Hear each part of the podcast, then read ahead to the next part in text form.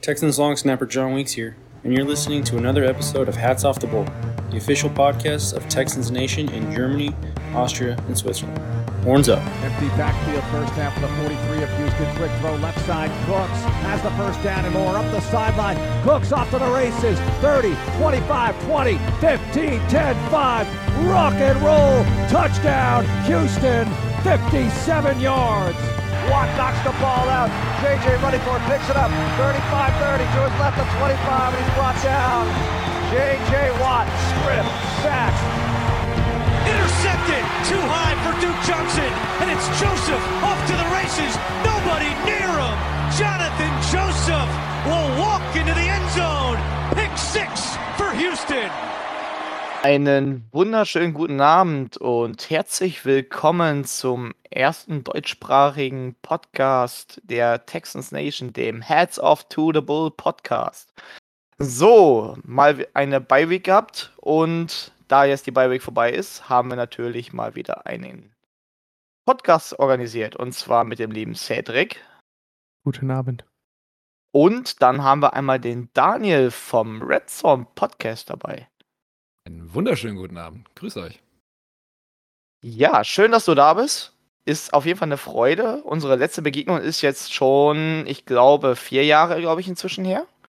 Müsste vier Jahre gewesen sein, wenn ich mich jetzt nicht verirrt habe. Weiß nicht, hast du da. Ich weiß, ich bin jetzt gerade nur im All-Record drin. 2019, glaube ich. Äh, das war das Spiel mitten in der Saison, wo Sean Stimmt, Watson noch genau. bei euch gut aufgezockt hat und Darren Fells zwei Touchdowns hatte. Ich hatte auch nochmal reingeschaut gehabt. Stimmt. Genau, richtig, das war's.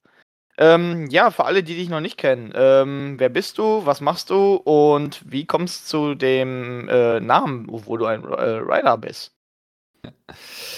Ja, äh, mein Name hast du ja schon gesagt, Daniel, bin Teil des äh, Red Zone Football Podcasts, den ich jetzt seit ja, knapp zweieinhalb Jahren, so ein bisschen Corona-Projekt gewesen, damals mit einem alten Kindergarten-Buddy von mir ähm, gestartet habe, der mittlerweile in der Schweiz lebt. Selbst er ist Giants-Fan, ich bin, bin Raiders-Fan und dementsprechend sind wir kein Fan-Podcast, sondern besprechen eigentlich so jede Woche so ein bisschen das, was in der NFL so die aktuellen Storylines sind. Und ja, Raiders-Fan hat sich tatsächlich so ein bisschen durch eine USA-Reise mit meinen Eltern ergeben, Anfang der 90er. Ähm, äh, West Coast unterwegs gewesen und da das Raiders-Logo natürlich noch sehr präsent, äh, rund um LA natürlich, da ja immer noch eine riesen Fanbasis aufgrund der Historie. Und äh, ich hatte total überrascht mal festgestellt, ich wurde sogar eingeschult in einem Raiders-Shirt. Re- ja, ja, ja, so ist es, so ist es. Dann muss ich aber fairerweise sagen, lange die NFL war ja auch in Deutschland nicht ganz einfach, nicht so richtig verfolgt und erst seit so 2011, 12, so bin ich wieder richtig am Start. Also das heißt, so die erfolgreichen Zeiten der Raiders, mit denen habe ich wenig zu tun. Ja, das ist doch auch mal eine coole Story, ne? Also, ne, da war auf einmal in der Kindheit schon das äh, Feeling der Raiders drin, obwohl man es noch gar nicht wusste, ne? Aber So nicht schlecht, das ist, das finde ich auch mal schön. So, so Touren LA, das äh, kommt auch noch irgendwann auf die Tourliste von mir. Mal schauen. Ja, ähm, wollen wir nicht lange um den heißen Brei reden. Und zwar, äh, wir rufen hiermit den ersten nationalen Feiertag der Texans aus. Cedric, was ist passiert? Jack Easterby ist endlich weg nach zwei Jahren, nein, drei Jahren beten. Hat er endlich das Weite gesucht, nachdem unser Chairman und CEO Carl McNair ihn in beidseitigem Einvernehmen natürlich ähm, aus der Franchise entfernt hat, beziehungsweise er gegangen wurde. Er ist auf jeden Fall weg. In welchen Umständen ist leider nicht ganz rauszufinden, aber es war ein, ein freudiger, freudiger Tag in der WhatsApp-Gruppe. Wir haben uns alle sehr gefreut, dass sagen, er endlich weg ist. Jetzt, jetzt fließt wieder Honig äh, in den Flüssen in Houston. Die Gräser sind wieder grün, die Bäume sind grün, alles wird schön. Die Zukunft kann kommen. Das ist doch schön. Wunderbar. Damit können wir jetzt den äh, Tag offiziell als Feiertag erklären. Ähm, ich habe gehört, ihr hattet den bei euch im Podcast auch. Erzähl doch mal, äh, wie habt ihr das aufgenommen? Naja, wie gesagt, wir verfolgen ja alles, was so in der NFL passiert und in dem Zuge natürlich in den letzten zwei Jahren schon immer sehr skeptisch nach, nach Houston geschaut. Ich glaube, das, das werdet ihr uns nachsehen. Da gab es jetzt wenig Positives zu berichten, ehrlicherweise, sowohl sportlich als auch mit der Deshaun Watson-Geschichte. Die ganze Coaching-Nummer, ähm, die ja auch sehr strange wirkte, sage ich mal. Und der Versuch, McCown da irgendwie zu installieren, ohne irgendwelche Coaching-Erfahrungen, wenn man mal die Highschool seines Sohnes mal außen vor lässt. Und ja, wir haben so ein bisschen das Credo bei uns, dass wir sagen, ja, Front Office ist halt super, super schwierig irgendwie zu bewerten so richtig. Ähm, weil man natürlich nicht so mitbekommt, wer welche Entscheidungen da irgendwie trifft. Aber ich sag mal, als, als Außenstehender, der die Texans natürlich nicht so intensiv verfolgt wie ihr, haben wir beide gestern gesagt, ich glaube, Texans-Fans können glücklich sein. Die Gebetskreise, die da, dieser Zirkel immer abgehalten wird, die werden jetzt wohl weniger und ich glaube, da könnte ein bisschen mehr, ich sag mal, Professionalität ein, Einzug ziehen. Ja, das ist definitiv. Also ich würde das sagen, ich glaube, das können wir genauso stehen lassen, oder? Wir wollen das jetzt nicht zu lange thematisieren. Ich glaube, das können wir so stehen lassen. Ne? Also ihr könnt jetzt ab sofort alle eure Jack Isaby-Fan-Trikots verbrennen. Das Thema ist gegessen. Gut, ähm, Thema, wie sieht es denn news-technisch bei den Raiders aus? Weil, naja, die Saison ist ja jetzt nicht ganz so gut gestartet. Ja, das ist eine nette, nette Untertreibung auf jeden Fall. Also ein 1 und 4er Record aktuell ist natürlich nicht das, was man sich vorgestellt hat, auch wenn das Auftragprogramm jetzt nicht ganz easygoing war. Äh, die Newslage ist natürlich so, wie man es erwartet. Ne? Die ersten hinterfragen halt schon so ein bisschen, äh, dass du Dave Ziegler und ähm, Josh McDaniels, gerade weil ja seine letzte, sein letzter Head-Coaching-Stint bei den Broncos vor langer, langer Zeit auch nicht so wirklich äh, erfolgreich war. Und jetzt ist natürlich so ein bisschen die Zeit abzuliefern in den nächsten Spielen. Es wird natürlich so ein paar Rumors, wer ist noch auf dem Trade-Block oder holt man sich noch irgendeinen Spieler hinzu. Ähm, das, ah, offen gesprochen, das erfährt man ja meistens auch wirklich erst, wenn dann der, wenn dann der Trade durch ist. Ich glaube jetzt nicht, dass so wahnsinnig spektakuläre Sachen noch passieren werden. Die krassesten Moves hatte man ja eh schon in der Free Agency gemacht mit dem ähm, ja, Trade für Davante Adams und natürlich dem Pickup von, von Chandler Jones. Und ich glaube, die wollen jetzt erstmal auf dem aufbauen, was sie da haben. Verletzungen ähm, ja, auch ein, zwei, unser bester Cornerback mit Nate Hobbs, der in seinem zweiten Jahr ist, fällt mit einer gebrochenen Hand aus. Aber ansonsten sind wir vielleicht Darren Waller, da muss man aber drauf schauen, ansonsten aber relativ fit. Also die Newslage ist auch genau wie bei euch. Wir hatten ja auch eine Bye Week aktuell, abseits dessen, dass man unzufrieden ist mit dem Rekord, relativ ruhig. Das ist doch schon mal gar nicht mal so verkehrt. Also wir kommen beide aus einer Bye Week, von daher, ne, also das ist ja ganz okay. Ähm, gut. Hat man im Fantasy deutlich gemerkt. ja, Darren Waller hat mir nämlich im Fantasy gefehlt, definitiv. Ich will nicht sagen, dass ich ein Titan-Fan bin, aber könnte, könnte man so annehmen. Ähm, ja, da wollen wir auch fast schon direkt dazu kommen, und zwar unser Matchup mal sich ein bisschen genauer anzugucken. Unsere letzte Begegnung, du hast es schon angesprochen, ne, 2019, ist jetzt schon doch so ein, zwei Tage her, da gab es noch kein Corona. Und da hat noch eine Nummer 4 bei uns in der Pocket gestanden. Ich weiß zwar jetzt seinen Namen nicht mehr, aber ist ja jetzt auch erstmal irrelevant, ne? Von daher ist das ja okay. Ja, seitdem hat sich einiges gewandelt. Wie siehst du die Entwicklung der Raiders der letzten drei Jahre zu unserer letzten Begegnung? Uh, wie viel Zeit habt ihr? Das müsste man wahrscheinlich fragen. ja, kurz und knapp gebündelt. Äh, Gab es eher einen Downside oder eher einen Upside? Ja, also 2019, das war ja noch, wenn ich jetzt nicht falsch liege, ich glaube, das zweite Jahr der Gruden-Era, ähm, wo man auch noch nicht so riesen Erwartungen hatten. Diese ja, Geschichte ist natürlich krachend gescheitert im Nachgang und wurde ja mehr oder weniger fremdbestimmt äh, beendet sozusagen, als da die ganzen Leaks in der Washington äh, oder der New York Times oder wo das war, glaube ich, rauskamen und dann Gruden seinen Hut nehmen musste. Und dann hat dieses Team, und da würde ich mal anknüpfen, so im letzten Jahr natürlich, obwohl sie eigentlich kein Playoff-Team waren, in den letzten Spielen, einfach die ganzen knappen Dinger gewonnen und sind dann mit einem entsprechenden Rekord noch am Ende in die Playoffs eingezogen und waren da selbst gegen die Bengals nicht hoffnungslos unterlegen. Und jetzt hat man natürlich so ein bisschen gehofft, okay, das war mit einem Interims-Headcoach, das war ein Playoff-Team. Wir nehmen jetzt die gerade erwähnten Starspieler hinzu in einer natürlich toughen Division und jetzt probieren wir anzugreifen. Also es waren schon All-In-Moves, würde ich mal sagen, auch wenn ich sie jetzt nicht auf dem Level eines Contenders vor der Saison gesehen habe.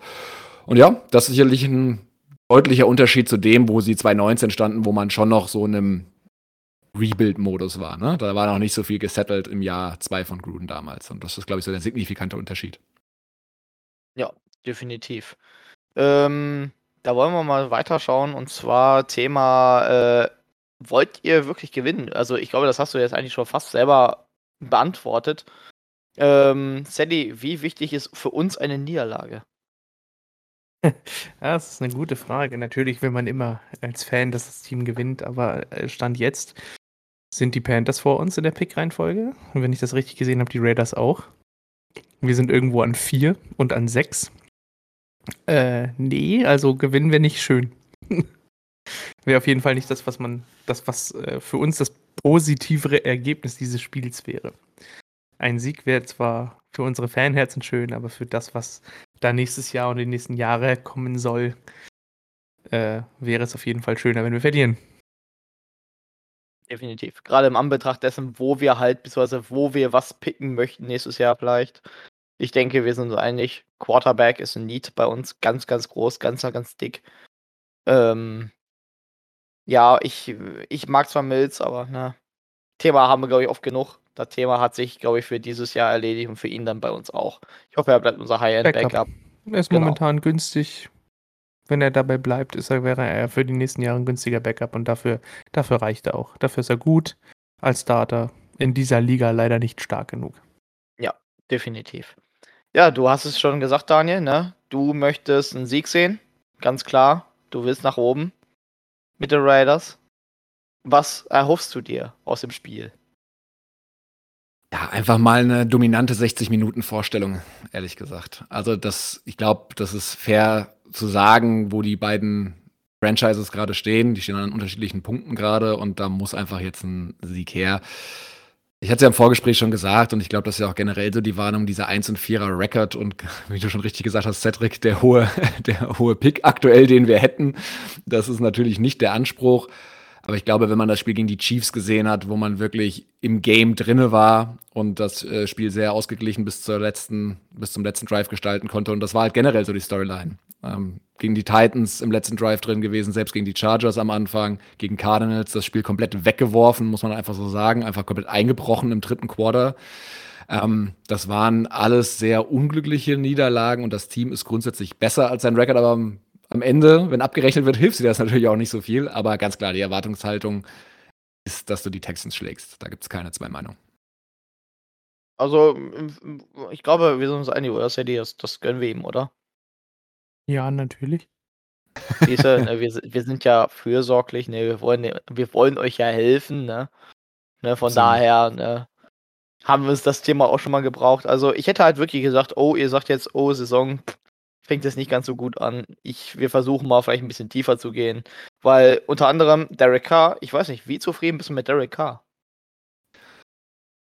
Oh, das ist wahrscheinlich die schwierigste Frage als Raiders-Fan in den, in den letzten Jahren, seit er bei uns an Bord ist. Ich war noch immer einer, der ihn verteidigt hat, weil ich glaube, die Leute haben so ein bisschen verkannt, gerade dann, als dann so in den letzten Jahren die Zauberer mit Mahomes und Allen da äh, hervorgekommen sind, dass das nicht das Quarterback-Play von jedem ist und dass Derek Carr immer noch er ist natürlich nicht besonders mobil, wobei er da in den letzten Spielen auch ein bisschen was gezeigt hat. Also der ist ein besserer Athlet, als ihm viele zutrauen, aber er ist ein richtig guter Passer. Also es gibt, glaube ich, wenig Quarterbacks, die wirklich so akkurat die verschiedenen äh, Spots auf dem Feld äh, attackieren können. Von der Ausstrahlung halt manchmal nicht so gut und ich glaube, das nehmen ihm Raiders-Fans auch so ein bisschen, bisschen übel. Und natürlich, äh, wir brauchen ja nicht drum rumreden, die äh, Franchise ist natürlich, seit er da ist, jetzt nicht gerade mit Erfolg gesegnet. Und ich sage zwar immer, Wins sind jetzt keine Quarterback-Statistik und da bleibe ich auch dabei. Und er hat auch immer eine beschissene Defense auf der anderen Seite. Ähm, das gehört ja dann auch zum Teil der Wahrheit, wenn man gewinnen will am Ende. Aber er ist halt einfach ein Mittelklasse-Quarterback. Ob du ihn jetzt sagst, er ist der 10. oder 12. oder 13. Beste, da können wir jetzt trefflich hin und her diskutieren, aber das ist halt, ja. Ja, und eben sogenannter Mittelklasse-Quarterback, wie gerade gesagt, das ist natürlich immer so, wo du als Franchise so ein bisschen mittendrin hängst, ne? Man will immer mehr, aber wir sehen ja auch gerade an den Rookie-QBs der letzten Jahre, selbst so ein Prospect wie Trevor Lawrence hat Probleme. Das ist nicht given, dass die ja dann besser spielen. Und, ja. Deswegen aber, ich glaube, wenn die Saison jetzt, um das abschließend zu beantworten, in die Binsen gehen sollte, und das ist eine Playoff, das Verpassen der Playoffs, dann haben die Raiders mit ihm so verlängert, dass sie sehr leicht aus dem Vertrag rauskommen. Ähm, mit wenig Dead Cap. Das heißt, sie haben jetzt jedes Jahr in den nächsten Jahren die Möglichkeit rauszukommen und dementsprechend ist für ihn jedes Jahr halt, steht er auf dem Prüfstand. Es gab ja in den letzten Wochen schon mehr oder weniger des Öfteren mal Gerüchte, dass er getradet werden soll und getradet zum Trade verfügbar wäre. Ich habe es ein, zwei Mal gelesen. Äh, ob das wahr ist, wer weiß das schon, aber die Gerüchte kursieren eigentlich jedes Jahr Richtung Trade Deadline. Seit gefühlt schon immer. Gerade ähm, bei Thema Gruden gab es das Thema, glaube ich, sehr, sehr oft. Ja, ja da wurde ja auch diskutiert, ob man Tua pickt oder so. Da habe ich ja, einiges, genau, einiges gelesen, ja. Ähm, apropos, apropos ähm, Spielerpick, also ähm, ich weiß nicht, ich bin mir nicht ganz sicher, aber ich glaube, die Draft History der Raiders, wie hast du die letzten Jahre Draft History? Magst du euren GM oder ich meine, Clarence Farrell, ganz klarer Bust. Ähm, Jonathan Abrams hat ja bis jetzt auch nicht wirklich seinen First Rounder gezeigt. Äh, wen hatten wir da noch zum Beispiel? Ähm, genau, hier, wie hieß er? Der Junge, der äh, mit einer Gun durch die Gegend gelaufen ist. Hatten wir, also der mit der Gun war Damon Arnett und dann hatten wir ja noch das, die genau. tragische Geschichte mit dem Car Crash. Mr. 250 km/h, ich nehme die ja. Frau mit, ja, ja. Richtig. Henry Rux, genau. So war es, ja. Speed Kills, das, das ist. Also in Anbetracht dessen, dass dieses T-Shirt, glaube ich, auch inzwischen verboten wurde oder so, aber das ist schon krass. Ähm, ja, wie, wie findest du gerade die Arbeit eures GMs? Bist du da eher zufrieden oder sagst du eher, oh, GM, sollte vielleicht das Draft jemand anderem überlassen. naja, also wir haben ja seit diesem Jahr einen neuen GM mit Dave Ziegler, den hat ja quasi, äh, das war Wollte ja ich gerade sagen, Mike Mayock ist doch nicht mehr da. Ja. Ach, stimmt, Tatsache, stimmt, hast du. Da hat sich ja, doch was geändert, das Thema ist doch durch, also das ist oldschool, altbacken. Ja, also von daher vielleicht, äh, also brauche nicht drum rumreden, dass die Picks in der Mayock Gruden, da muss man auch sagen, was war da, also de facto GM war ja eigentlich Gruden, muss man ja ganz klar sagen und Picks waren natürlich größtenteils Grütze. Also so, vor allem die, die, die First- und Second-Rounder. Man hat aber auch, das ist halt auch Teil der Wahrheit, in den späteren Runden Spieler wie Max Crosby geholt oder ein Hunter Renfro, ähm, die natürlich jetzt immer noch sehr, sehr wichtige Spieler, Starspieler für uns sind und ja auch schon verlängert worden sind. Aber dass die Draft-Historie der Raiders in den letzten Jahren natürlich eine Vollkatastrophe ist und wahrscheinlich die schlechteste der Liga. Ich glaube, da gibt es keine, keine zwei Meinungen. Gerade diese drei First-Rounder da, mit den beiden von dir genannten und okay, Josh Jacobs wo man auch drüber reden kann, ob man den Running Back in Runde 1 nehmen muss. Jo. Ja, ansonsten. Besonders in Betracht dessen, was er halt nicht. Ich, ich finde, ne, es ist auch nicht wirklich gut, die Leistung. Ich würde mal sagen, wir kommen jetzt mal auf den Spieltag zu sprechen. Genau, so sieht's aus. Ach, herrlich, wie wir uns immer verquatschen können. Das ist top. Ähm, Spieltag. Und zwar, ja, Sadie, worauf wirst du achten? Auf Damon Pierce. Unsere größte Waffe in der Offense auf jeden Fall. Ähm, super interessant zu gucken, was, was Damon Pierce gegen die Run-Defense der Raiders anrichten kann. Unsere O-Line präsentiert sich bisher immer kräftiger von Spiel zu Spiel, sieht gut aus, nicht sehr gut. Also wir haben natürlich immer noch das Center, die große Baustelle, die nicht zufriedenstellend ist. Die Guards sehen gut aus, die Tackles sehen gut aus.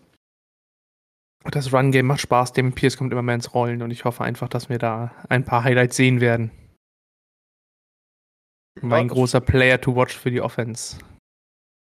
Okay. Was vielleicht noch ein Thema sein dürfte, wird Brandon Cook sein, der durch die Entlassung von Jack Easterby ähm, wohl nicht so, so glücklich war. Der war mit Easterby wohl relativ dicke, hat jetzt auch im Training nicht teilgenommen. Mal schauen, was daraus wird. Ob er dann Spieltag antreten wird, könnte natürlich für eventuelle Offense-Hoffnungen eine sehr, sehr große Rolle spielen, weil ohne ihn wird es dünn. Weil dann wäre noch Nico Collins zum Anwerfen bereit und ja, dann hätten wir noch Titans, die aber auch eher so mittelmäßig sind. Wolltest gerade sagen. das ungern hört.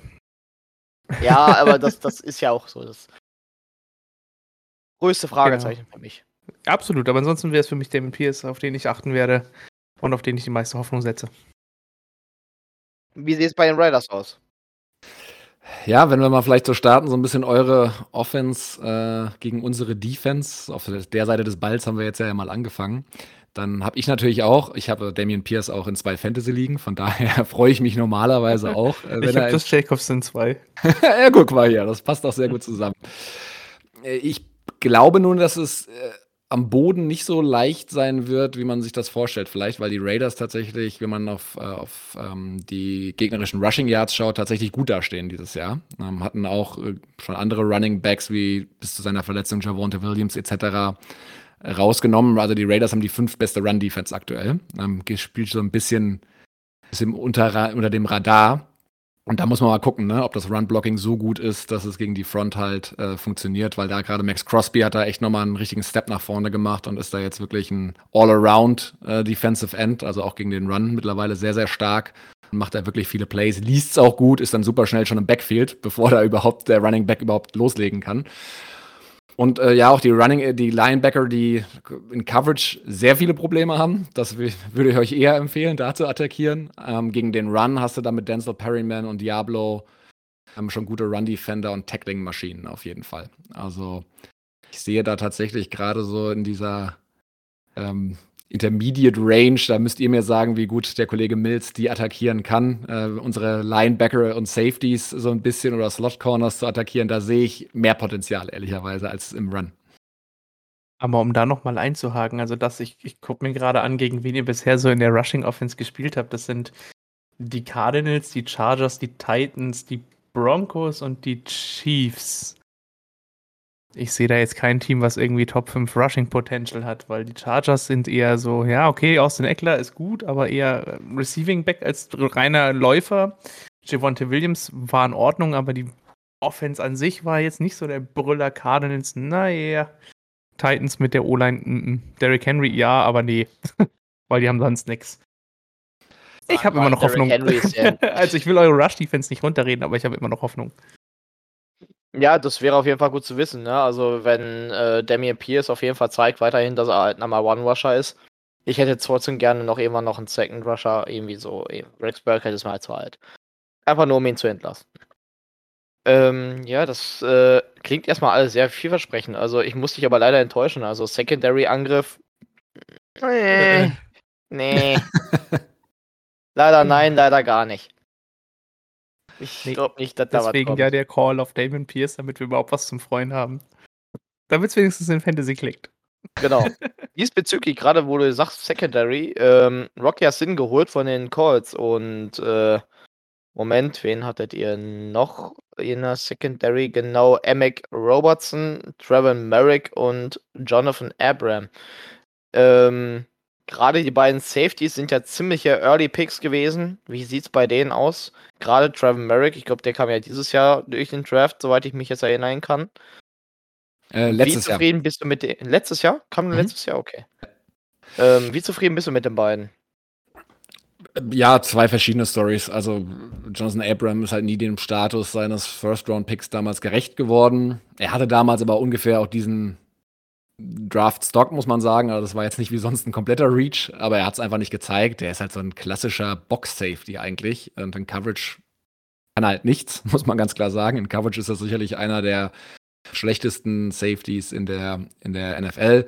Wird dieses Jahr unter Patrick Graham, der so ein bisschen variabler spielt, aber auch schon viel als Blitzer eingesetzt. Da hat er schon ein gewisses Skillset, ähm, was er mitbringt und ist auch ein ja, eigentlich guter Tackler, auch wenn er hier und da so Spiele hat, wo er dann zwei, drei Sachen nacheinander Tackles irgendwie verpasst.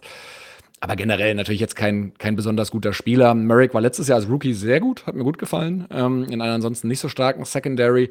Und hat dieses Jahr, der hat jetzt erst, äh, ich glaube, zwei Spiele gemacht, der war am Anfang auch verletzt. Da ist er noch so ein bisschen so-so. Ähm, aber halt klar, junger Spieler ne, in seinem zweiten Jahr. Ähm, haben ja noch einen Veteran da mit, mit Harmon, ähm, der auch Patriots-Vergangenheit hat.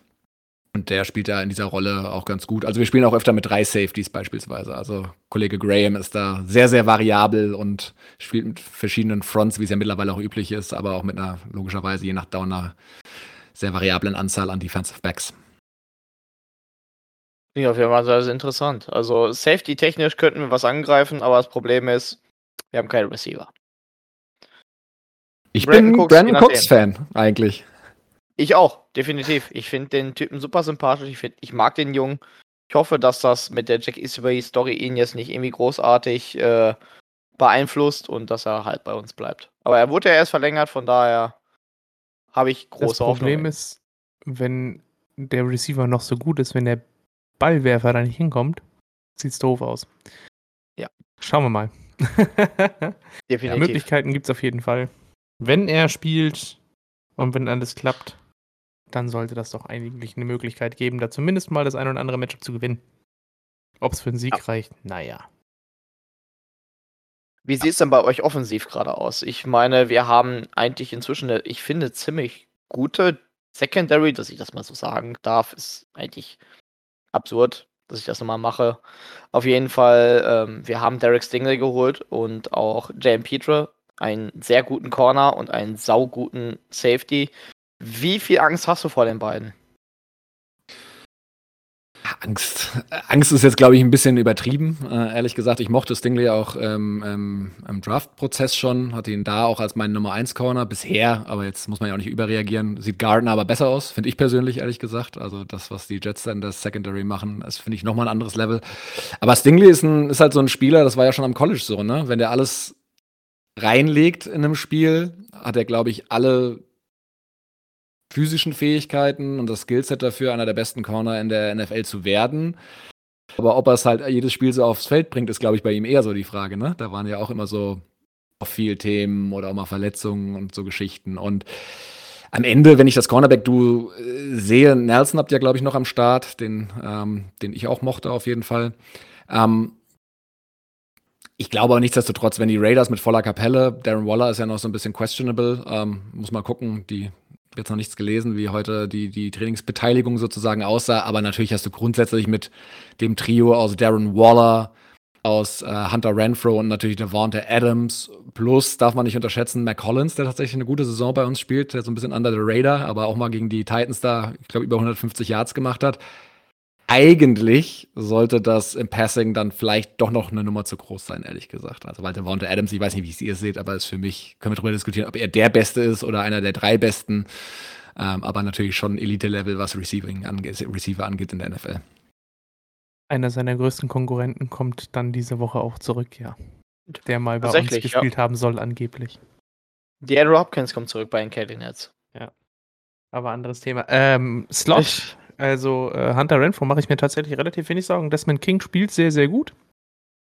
Das sollte eine Möglichkeit sein, den auf jeden Fall alles, alles was im Slot auftaucht, zumindest zu bremsen. Wenn natürlich die Devonta Adams auftaucht, wird es schwierig. Der ist halt einfach nahezu nicht auszuschalten. Ist halt, wie du schon sagtest, ein absoluter Lead Receiver, brauchen wir nicht drüber reden. Ähm, ich denke mal, dass Stingley ihn viel zu Gesicht bekommen wird. Er wird das ein oder andere Mal hoffentlich auf Desmond King treffen und nicht auf der anderen Seite auftauchen bei Nelson, weil dann könnte es hässlich werden. Aber wenn man eine gute Offense hat, dann versucht man natürlich diese Matchups auch zu suchen und zu forcieren. Und Derek ja. Carr ist natürlich, was Bälle verteilen anbelangt, deutlich besser als Davis Mills. Ja, ja. definitiv. Wir haben auch in gewisser Art und Weise ja auch eine Historie mit Derek Carr. Ne, immerhin sein Bruder hat bei uns gespielt. Stimmt. Long, stimmt. long time ago. Ich glaube aber, um das äh, weiter fortzuführen, der, äh, und das wird auf beiden Seiten, glaube ich, so sein, die Raiders waren halt die letzten beiden Spiele vor allem, ähm, und das waren ja auch ihre besten gegen die Broncos und selbst, ich glaube, eine knappe Niederlage gegen die Chiefs, da muss man sich jetzt auch nicht viel schämen. Äh, sie haben zum Run-Game zurückgefunden, wie ja einige Teams dieses Jahr, aber das, was Josh Jacobs dann in den letzten zwei Spielen abgeliefert hat, ähm, als Angry Runner, wie es ja so schön heißt, äh, war halt echt brutal. Also der ist in den letzten zwei Spielen für fast 300 Yards gelaufen mit einem über 6er Average. Und das gegen bis dahin auch gute Run-Defenses mit, mit, den, mit den Broncos und den, den Chiefs. Also da müsst ihr euch, glaube ich, eher auf was gefasst machen. Ich, es wird sehr viel, wie gesagt, wahrscheinlich auf beiden Seiten am Boden passieren. Und ja, klar, wenn dann Derek Carr die Matchups sieht, weil dann die Box vollgestellt wird, um das irgendwie zu stoppen, dann hat er natürlich ein paar ganz solide Passempfänger, würde ich mal sagen. Ja, definitiv. Und da bin ich jetzt echt gespannt. Also, das ist auch für mich mein Matchup persönlich, das ich am ehesten sehen werde. Derek Stingley ist für mich momentan so die interessanteste Personalie. Daneben noch Jonathan Granat. Denn für mich auch eine Schwachstelle, die ich mir mit aufgeschrieben habe, aus meiner Sicht. Wie empfindest du die O-Line bei euch? Ja, ist quasi die Sollbruchstelle, die man schon vor der Saison erwartet hat. Sie haben da extrem rumgeschaffelt, teilweise sogar in den Spielen. Also hatten da schon, ich glaube, acht verschiedene Starter mittlerweile. Und es hat sich jetzt auf ein paar Positionen, ich sag mal, auf einem okayen Level etabliert. Also ich hatte mir da jetzt auch verschiedene Rankings äh, angeschaut. Wir sind also mittlerweile, was Run-Blocking angeht, tatsächlich im, im oberen Drittel angekommen. Also das, das machen wir gut. Pass Protection ist weiterhin so lala äh, und im hinteren Mittelfeld bis Ende sozusagen anzusiedeln das ist halt genau das Ding, wenn du denkst, dass deine Line im Pass Protection nicht komplett halten kann und da sind wir vor allem auf der rechten Seite sicherlich nicht gut aufgestellt. Ähm, dann musst du entweder über einen Run kommen oder eben schnell den Ball loswerden, dass der Pass Rush gar nicht ankommen kann. Und da ist äh, Kollege K ja auch nicht der schlechteste drin, äh, mit ja, verschiedenen Checkdowns zu arbeiten, ähm, die, die Running Backs ins Passing Game einzubinden und so dann probieren, den gegnerischen Pass Rush so ein bisschen den Zahn zu ziehen. Das klingt auf jeden Fall schon mal alles gar nicht mal so verkehrt. Also, natürlich, ich gönne euch den Sieg, ne? Aber ähm, ne, unsere D-Line ist auch nicht die beste. Ich denke, Josh Jacobs wird da auch äh, kein so schlechtes Spiel haben. Gerade unsere Run-Defense ist doch erheblich geschwächt, hat doch erhebliche Probleme. Und ich denke, gerade das wird euch viel Time of Position geben. Das wird ein großer Faktor werden, auf jeden Fall bei uns. Also von daher bin ich da über Überzeugung, dass äh, gerade Josh Jacobs ein Wahnsinnsspiel hinlegen wird und ihr uns damit wahrscheinlich doch den Tag zur Hölle machen könntet. Außerdem spielen wir auch in Las Vegas, ne? Also Glücksspiel ist vor allem dahin, ne? Also ist vorhanden. das stimmt. Was euch vielleicht Hoffnung machen kann, ist tatsächlich so unsere, ich weiß nicht, wie viele Red Zone Trips ihr habt und wie erfolgreich ihr da seid, aber man kann sozusagen bei den Raiders sagen, wenn der Gegner in die Red Zone kommt, dann kann er eigentlich auch schon mal sich Punkte aufs Scoreboard schreiben, weil da sind wir tatsächlich das schlechteste Team aktuell in der NFL, was Red Zone Defense angeht. Also, wenn Davis Mills und Co. bis dahin kommen, dann gibt es eine gute äh, Wahrscheinlichkeit, dass ihr auch scored. Ja, aber bis dahin wird es wahrscheinlich nicht kommen. Aber ich bin auf jeden Fall gespannt, was Davis Mills verzaubert und ähm, wie es funktionieren wird. Von daher bin ich auf jeden Fall gespannt. Dann zum nächsten. Ähm, Josh McDaniels trifft ja sogar auf seinen Bruder, habe ich gesehen. Das musst du mir jetzt ganz ehrlich sagen, das wusste ich gar nicht genau. ähm, ben McDaniels ist unser äh, Wide Receiver Coach. Also ich war jetzt auch verblüfft, als ich die Info gesehen habe, auch dachte, oh, ganz interessant, ne? kann man mal auf jeden Fall drauf achten.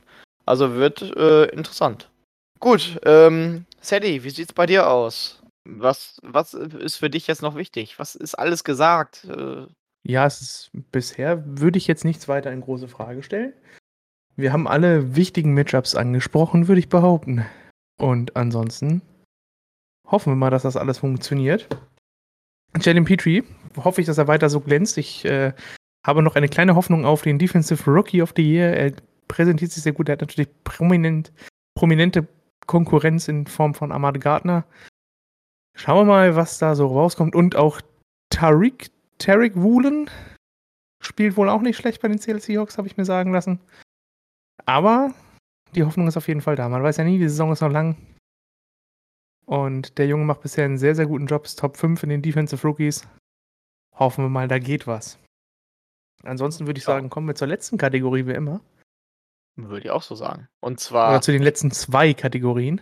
Ja, zwei Kategorien. Ich, das ist immer so ein bisschen problematisch. Was nimmst du zuerst? Aber einfach nur, weil du auch vorher nochmal gefragt hast, weil du damit nicht so ganz was anfangen konntest. Und zwar Pick a Player. Finde ich ja persönlich ist eine meiner absoluten Lieblingskategorien bei jedem Podcast. Ich liebe es. Also von daher würde ich auch dir den Vortritt geben. Und zwar, welchen Spieler würdest du dir wünschen, wenn du auf alles verzichten könntest? Thema Geld, Thema Cap, Thema kann ich den Typen bezahlen? Völlig egal. Welchen Spieler würdest du von uns gerne in deinem Team sehen? Ja, ich bin ein bisschen zwischen zweien geschwankt. Ähm, ihr habt einen sehr guten Left Tackle, wie ich finde. Ihr habt mir ja probiert, auch den Right Tackle vorhin ein bisschen schmackhaft zu machen. Aber ich bin ja auch ein Verfechter, wenn man, wir haben ja auch einen guten Left Tackle auf jeden Fall. Und wenn man ansonsten die O-Line auf einer soliden Basis hält, dann ist das eigentlich auch okay. Ich finde, du brauchst jetzt nicht Starspieler, ehrlicherweise, auf beiden Tackle-Positionen. Ist nicht verkehrt, aber ich würde es nicht machen. Ich würde auch bei Stingley bleiben, tatsächlich. Cornerback tatsächlich.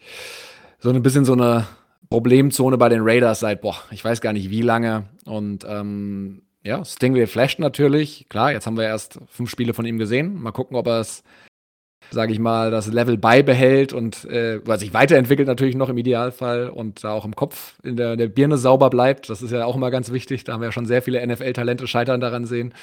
Und ja, dementsprechend wäre mein Pick auf jeden Fall bei euch Derek Stingley. Klingt auf jeden Fall super.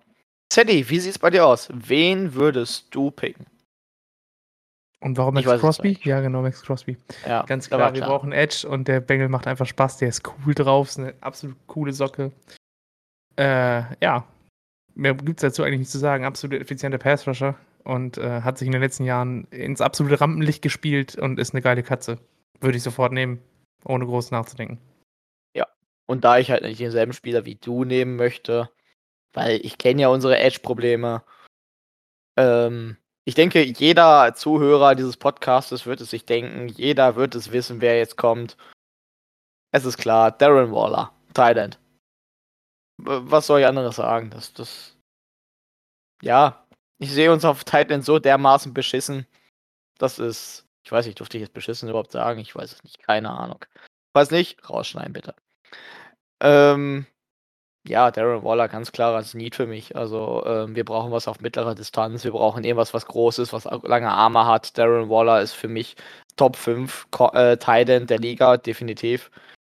Ohne Wenn und Aber. Da sehe ich eigentlich nur Mark Andrews, Travis Kelsey, George Kittle, je nachdem. Ich finde ihn jetzt äh, nach seiner Verletzung eher nicht ganz so geil. Auch Guter Mann. Titans, die gut sind. Klar. Das haben wir verstanden. Gut, auf jeden Wunderbar. Fall. Das wäre es zum Thema Pick a Player. Es ging jetzt doch deutlich schneller als erwartet. Also es, das war ja doch sehr deutlich. Also von daher. Ja, dann haben wir eigentlich nur noch eines und zwar Ergebnistipp. Wie schaut's aus?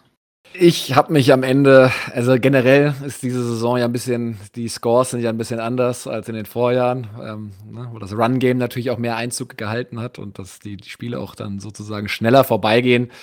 Die Raiders sind einfach kein Team, das jetzt ein anderes, auch wenn sie besseren Roster haben, und da sind wir uns wahrscheinlich einig, äh, wegschießen. Deswegen glaube ich, wird es nicht so deutlich, sondern ein One-Score-Game und äh, ich würde sagen, so ein 24-17 für die Raiders.